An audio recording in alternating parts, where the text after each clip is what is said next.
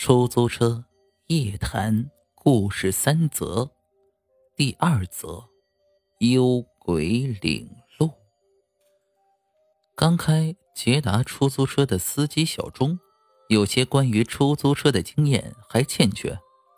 人们说，行行有门道，事事有规矩。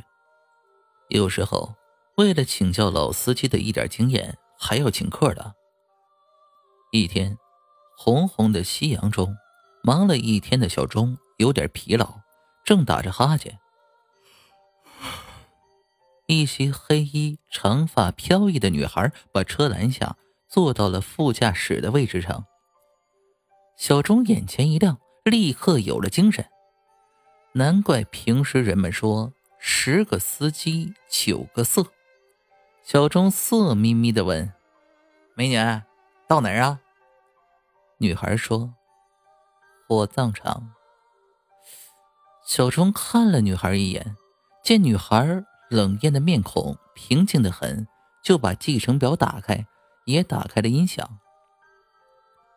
按女孩指引的道路，车子平稳的驶向郊外的殡仪馆。到了殡仪馆门口，小钟往里面一看，虽然殡仪馆里面。整理的还算可以，不过小钟还是感觉阴森森的。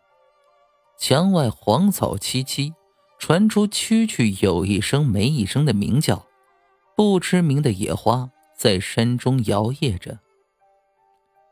女孩下车说：“你等我一会儿，我还要回去的。”说完，飘然消失在了院内的松柏之中。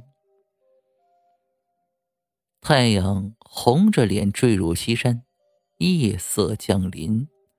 几棵苍老的枯树上，猫头鹰叫了起来。小钟在这毫无生气的环境里，头发都竖起来了。等了一会儿，就开始按喇叭催促。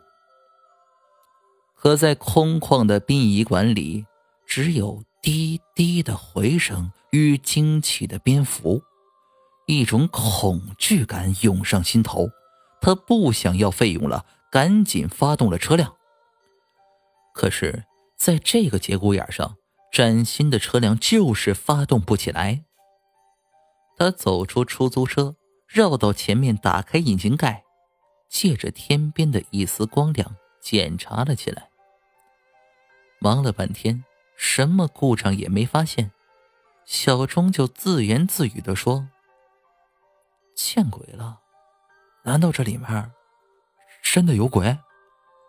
突然，一个好像是给殡仪馆看门的老头过来了，说道：“胡扯什么？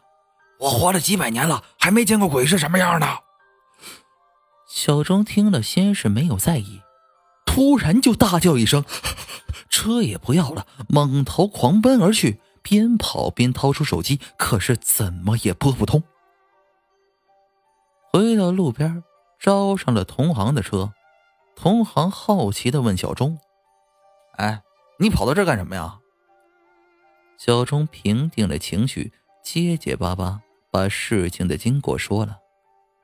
那个司机惊讶的说：“你开玩笑吗？那个殡仪馆早黄了，早荒废了。”小钟不敢相信，同行就用对讲机。通知了几个司机朋友，不一会儿，又来了几辆出租车，大家一起壮胆把车开到了那里。刚才还是整洁的院子，现在是一片败落的凄凉。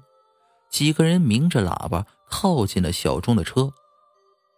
也是怪了，小钟壮胆上了车，这次一下子就把车子启动了，然后。落荒般离去。